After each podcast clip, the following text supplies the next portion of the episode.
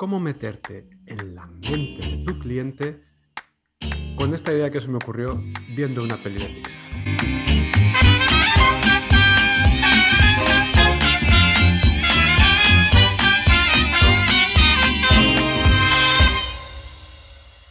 Muy buenas, soy Javi Vicente y en este episodio de eh, Hacia el negocio solvente eh, te quiero hablar de una idea que se me ha ocurrido eh, mezclando dos conceptos. Ya sabes que me gusta mezclar ideas y se me ocurre, pues no sé, cuando estoy eh, ocupado haciendo cosas que no requieren pensar demasiado, como barrer, pasear y cosas de estas. Esto en sí mismo ya es una lección que deberías poder aplicar. Si estás atascado, ponte de pie y muévete. Pero no es eso lo que te quiero contar. Lo que te quiero contar es un truco que funciona realmente bien, que, que lo he probado y que, y que lo puedes aplicar rápidamente. Te, explico enseguida en qué consiste. Antes déjame que te hable de por qué se me ha ocurrido hablar de esto. Resulta que eh, bueno, tengo una, membresía en donde bueno, la gente que está apuntada a ella me puede hacer eh, consultas por correo electrónico relacionadas con, con, su estrategia de copy, con su estrategia de, de, negocio, etcétera. ¿no? Me mandan un correo, me mira, estoy atascado aquí, no sé, no sé cómo seguir, échame un cable. Y yo, pues, hasta donde puedo alcanzar, les echo un cable. Bueno, pues uno de mis suscriptores me escribía eh, con un problema que es muy habitual, que es el de ver más verde el jardín del otro. Es decir, eh, me comentaba en una de las, formaciones que le ofrezco, eh, hablo de, de cinco áreas en las que debe fijarse para encontrar cuáles son eh, los, temas de los que debe hablar que interesan a su público. Y me decía, es que esto yo lo veo muy fácil para ti. Mm, es muy sencillo porque lo haces todos los días. Pero en mi caso, yo no sé cómo hacerlo. No lo veo claro. ¿Me puedes echar un cable? Porque es que mm, yo solo pienso en características y en... Es muy habitual que veamos más sencillo cómo resuelven un problema otros o veamos más fácil en otros eh, cómo encontrar las temáticas o, los, los, temas que interesan al público de otros que a, nuestro propio negocio. Es muy habitual. De hecho, a mí mismo me ocurre. O sea, a mí me resulta mucho más sencillo cuando me viene alguien y me dice, oye, mira, tengo, en este caso, por ejemplo, era una persona que tiene una farmacia, que quiere lanzar una línea de, dermostética, ¿no? de servicios de, dermostética. Bueno, pues a mí se me ocurren cientos de, temas que pueden interesar a, su público, pero ella no los ve.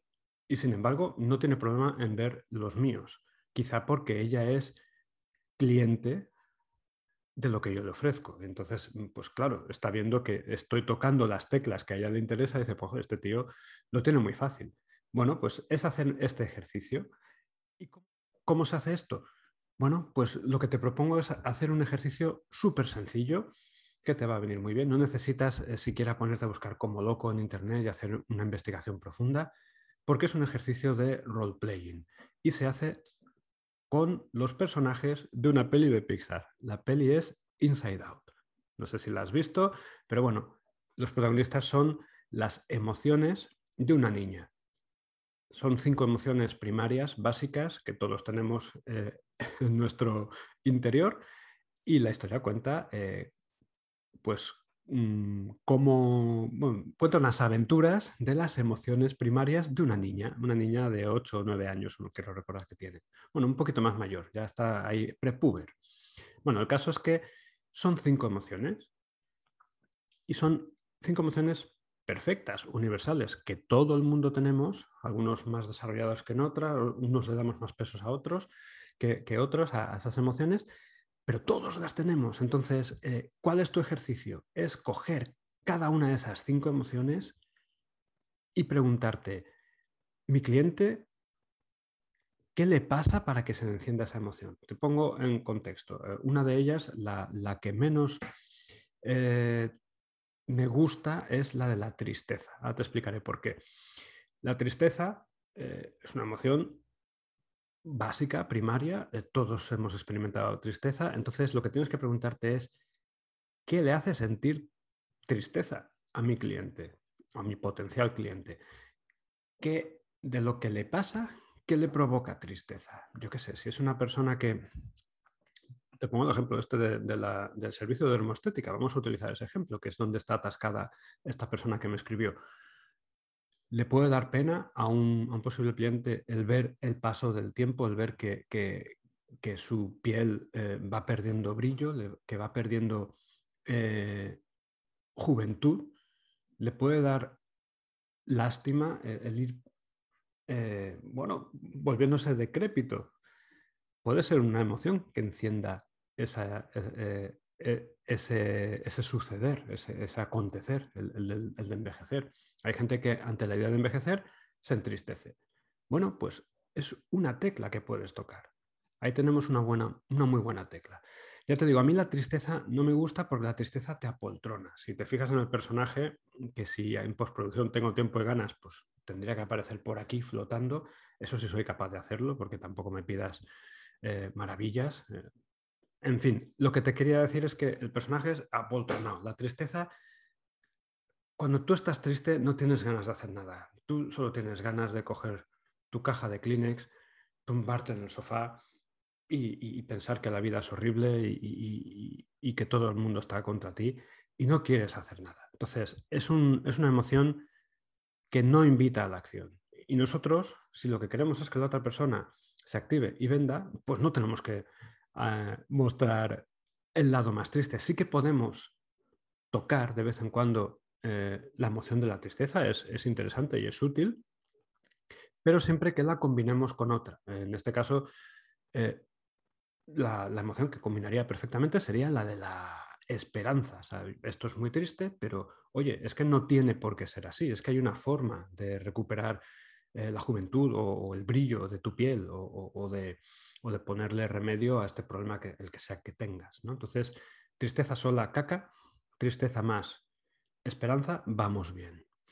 Lo que me lleva a la siguiente emoción, que tampoco es mi favorita, pero está bastante bien. Es la emoción de la alegría es la protagonista de la peli de Inside Out, Alegría.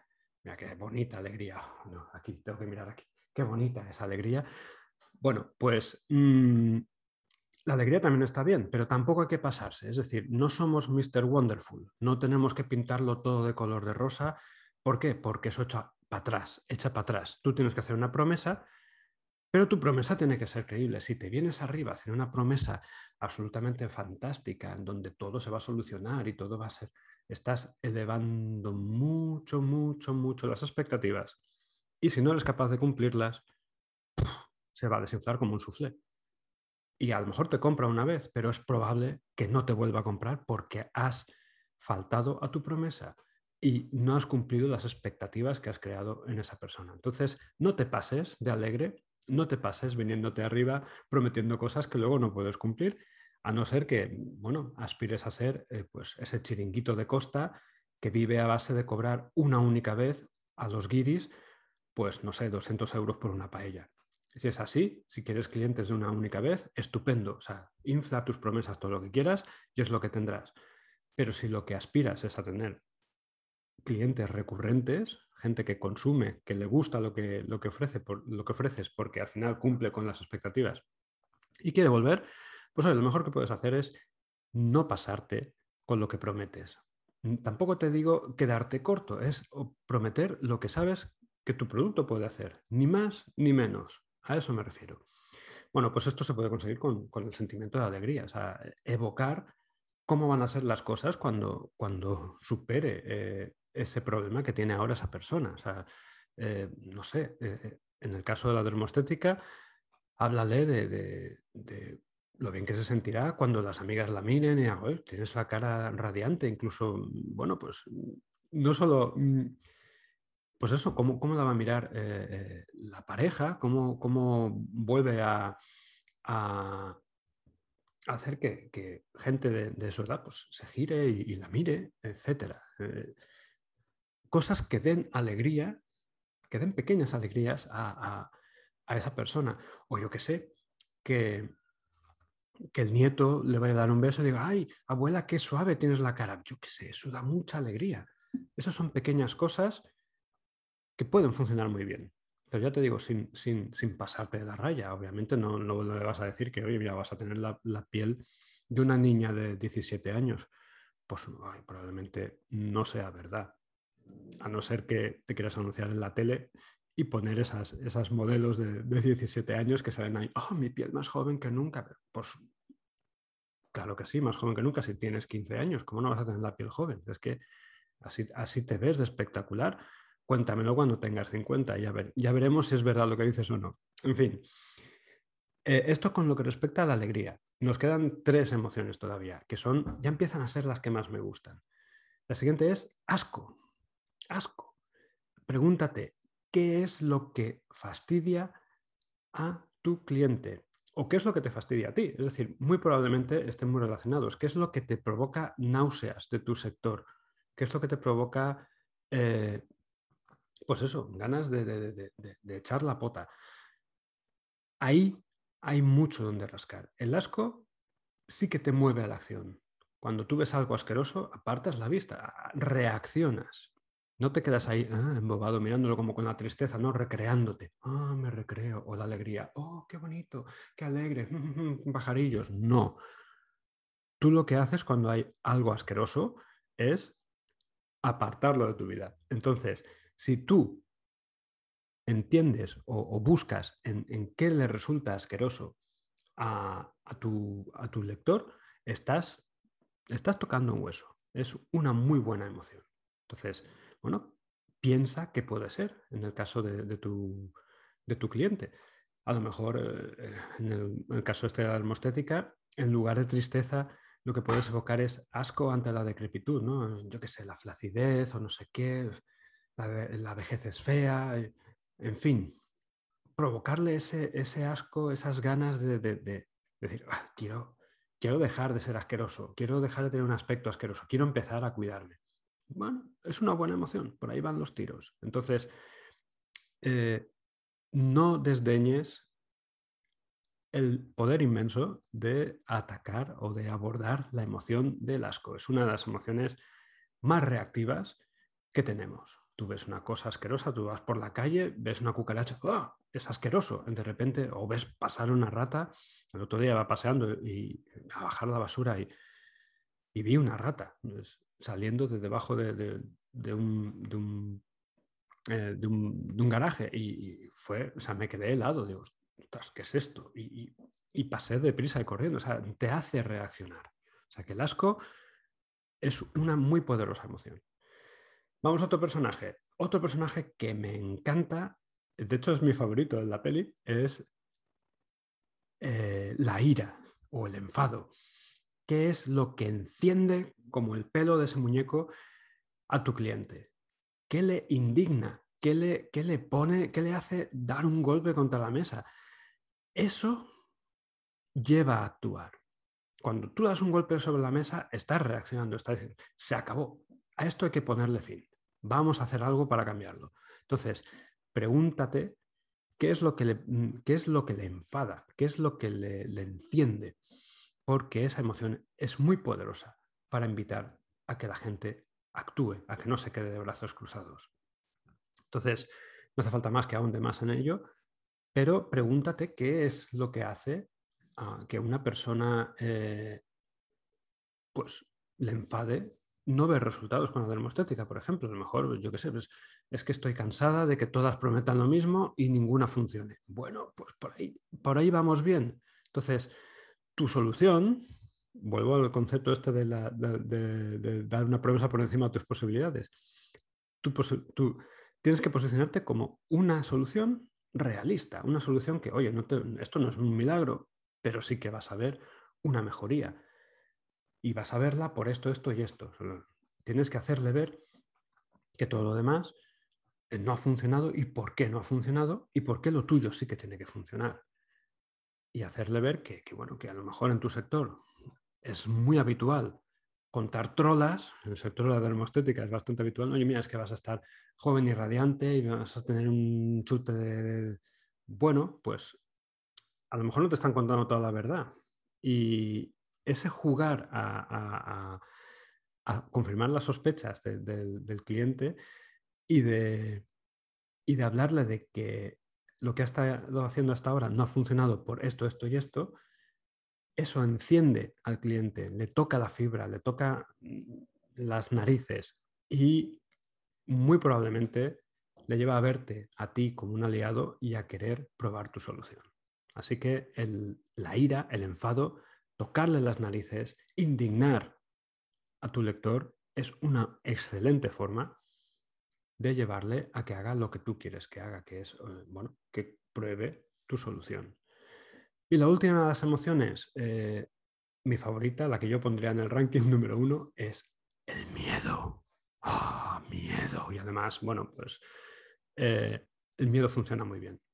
El miedo bien llevado, ¿eh? porque el miedo también te puede paralizar. Em, aquí hay que saber, em, hay que saber manejar esta emoción y no se trata de meter miedo y ya está, pasa como con la tristeza. No se trata de, de, meter tristeza y quedarte ya tan a gusto. No, no, tienes que acompañarlo de esperanza. El miedo sin esperanza no sirve de nada.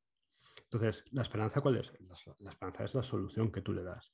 Y el miedo, pues puede ser una inseguridad, puede ser algo eh, que, que le hace sentir, eh, le hace sentir mal, que le hace, eh, mm, pues eso, estar asustado ante una perspectiva futura, pero posible. Eh, bueno, si no hago esto, ¿qué puede pasar? Es posible que me vaya peor de lo que me va ahora, me voy a quedar así. Esto puede, no, puede no, no, poder solucionarse. En fin, el miedo es una, es una emoción muy poderosa y de hecho, bueno, a mí me sabe mal decirlo, ¿no? Pero, pero es que mm, los, grandes movimientos, los grandes regímenes, los, grandes eh, religiones siempre se han basado o en, o en ejercer miedo o en ejercer esperanza. Siempre han jugado con esas dos bazas. Y, yo te estoy hablando de, de, combinar el miedo, o sea, de tocar el miedo de esa persona y luego decirle, oye, ya sé que, esta es tu situación, sé que es jodido, sé que está, está complicada la cosa, pero no tiene por qué ser así, tienes esta oportunidad. Y ofrecerle tu solución. Entonces, mm, el miedo es muy poderoso y tienes que saber manipularlo. Son, emociones básicas muy fuertes, las cinco que te he presentado, y te las he presentado en el orden en que creo que más eh, más impacto pueden tener en la persona eh, a la que les tocas esas emociones. Entonces, se trata de que, eh, de que además vayas eh, mm, jugando con ellas. O sea, no te quedes solo en, meterle miedo y miedo y miedo. O sea, no eres, no eres un, movimiento de ultraderecha, ¿no? Pero eso es un buen ejemplo de, cómo el miedo mueve, moviliza a la gente. ¿no? Ah, que nos van a quitar los trabajos, que vienen los extranjeros, que vienen los no sé qué, que, que si, bueno, es una prueba viva de que el miedo funciona. Y en su momento la religión católica pues hacía algo parecido, ¿no? Que va a venir Dios y te va a castigar, que van a venir los moros y nos van a invadir y no sé qué y no sé cuánto. Sí, claro, el miedo es, muy, muy, muy efectivo. Pero no te digo que lo utilices una y otra y otra vez. Te digo que combines. Es que aparte del miedo tienes las otras cuatro emociones. Combínalas, haz tu propio cóctel toca una tecla de alegría, toca una tecla de tristeza, toca algo de asco, toca algo de, enfado.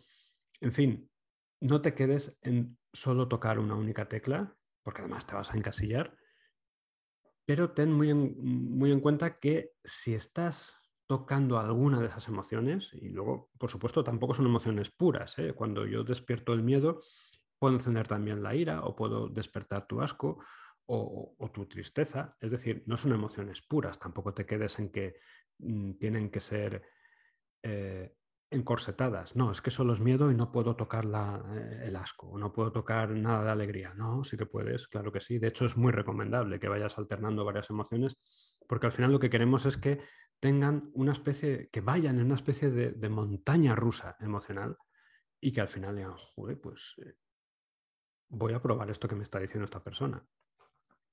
Entonces, resumiendo, tenemos los cinco personajes de, la peli de Inside Out, que cada uno de ellos representa una emoción básica y un ejercicio que puedes hacer pues cuando tengas un rato y, y la gente no te moleste es eh, coger un papel y un boli, apuntarte una columna, cinco columnas, una con cada una de las emociones básicas, te las recuerdo, tristeza, alegría, asco, miedo y enfado o ira, y anotar qué, es, eh, mm, mm, qué cosas son las que despiertan esas emociones en tu cliente. Pero no solo eso, hay un ejercicio también súper interesante que es de role-playing, que es imaginarte que estás con esos cinco personajes sentados a una mesa y que cada uno de ellos habla con la voz de tu cliente. Es decir, Asco, ¿qué diría Asco? E imagínate lo que dice. Imagínate lo que dice y, no sé, actúa como si fueras una especie de medium, si quieres, coge una grabadora y, pronuncia lo que está diciendo Asco. Y a continuación, pregúntale a, miedo o, observa la conversación que se dan entre esos cinco personajes. Yo sé que esto suena a, parece una chorrada, parece un juego de, un loco, pero te aseguro que funciona muy bien. Funciona muy bien. Es un ejercicio que puedes hacer tranquilamente en 10, 15, 20 minutos, media horita, y que te puede dar una visión y te puede aportar una claridad que muy probablemente muchos estudios de mercado no sean capaces de darte. Entonces, crea esa conversación ficticia con esos mm, cinco personajes y tú sentado a la mesa y dirige la conversación. Oye, Asco, ¿qué opinas de esto? Y Asco te dará una respuesta. Y luego intervendrá tristeza. Y luego eh, ira hará su, su, aportación y miedo meterá también su baza. Y a partir de ahí vas a crear los vas a obtener los argumentos, vas a entender qué es lo que pasa por la mente de tu cliente. Ya te digo, es un ejercicio para el que no, no requieres ni siquiera un buscador de Google para ponerte a buscar estudio de mercado. Es un ejercicio que merece la pena que intentes, sobre todo si estás atascado. Si no sabes qué es lo que tienes que contarle a la otra persona para que te haga caso, para que le dé una oportunidad a lo que tienes que ofrecerle, este es un muy buen ejercicio. Y ya te digo, es totalmente gratis. Lo único que, tienes que hacer es dedicarle media hora y haberte visto este vídeo para, para poder usarlo. En fin, esto es lo que quería contarte. Yo soy Javi Vicente.